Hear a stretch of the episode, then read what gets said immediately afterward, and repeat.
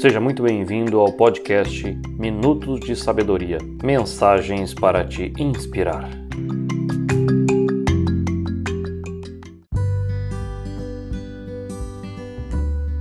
Hoje eu vou falar sobre as quatro coisas que fazem você mudar.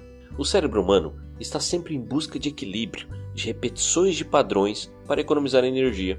E sempre que nos deparamos com algo novo ou inesperado, o cérebro, até adquirir esse novo conhecimento, essa nova experiência, ele se estressa e gasta muita energia. Depois disso, ele busca voltar para o conforto do conhecido e volta para as repetições de padrões. Dessa forma, podemos dizer que isso é a zona de conforto. É onde estamos agora e temos dificuldade de fazer algo diferente, algo novo.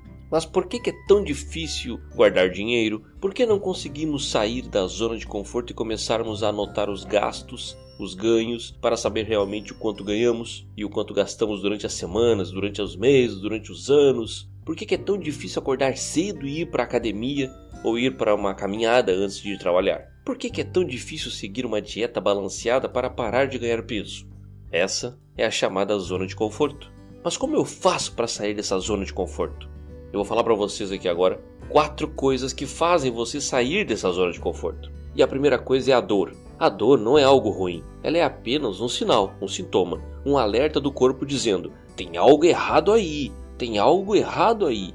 E essa dor pode ser no corpo, mas essa dor também pode ser na alma, uma dor emocional, a dor de perder alguém querido, a dor de perder o emprego. Quando o sujeito se sente com dor, ele busca correndo a solução para parar de sentir dor. E nesse momento ele sai da zona de conforto. Ele faz algo diferente e ele muda. O segundo fator, medo.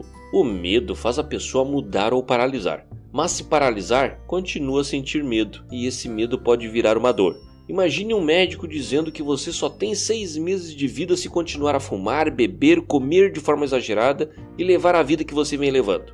O que você faz? Você muda você muda na hora seus hábitos, com o medo de morrer.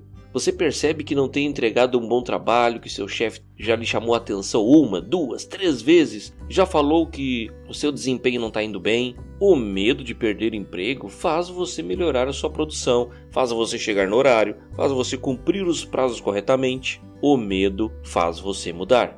O terceiro fator é a vergonha. Quando você passa por uma situação vexatória de muita vergonha, você muda porque você não quer mais se sentir dessa forma, ser humilhado perante outras, outras pessoas. Imagine você levando seu filho no supermercado e ao você dizer não para o seu filho, para algo que ele queria, e ele se joga no chão, ele grita, ele chora, ele derruba outros produtos no chão, você passa tanta vergonha que decide mudar a forma como educa o seu filho, lhe impondo mais limites. A vergonha lhe muda.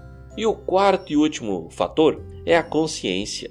Essa é a forma menos dolorosa para que as mudanças ocorram na sua vida. Ao ler o livro, ao assistir uma palestra, ao participar de um treinamento, você abre a sua mente para novos conceitos e para novos conhecimentos de si mesmo e toma aquele momento, aquela consciência de que pode e de que deve mudar. Dessa forma, os seus resultados serão totalmente diferentes. Você está na zona de conforto? Quer estudar, mas não encontra tempo?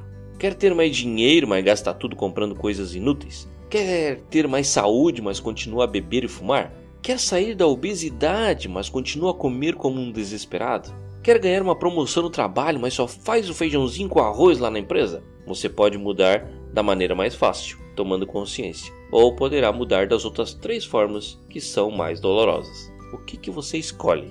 Gostou do assunto de hoje? Quer saber mais? Entre no site www.cristianobrasil.com.br. Um grande abraço e até a próxima semana.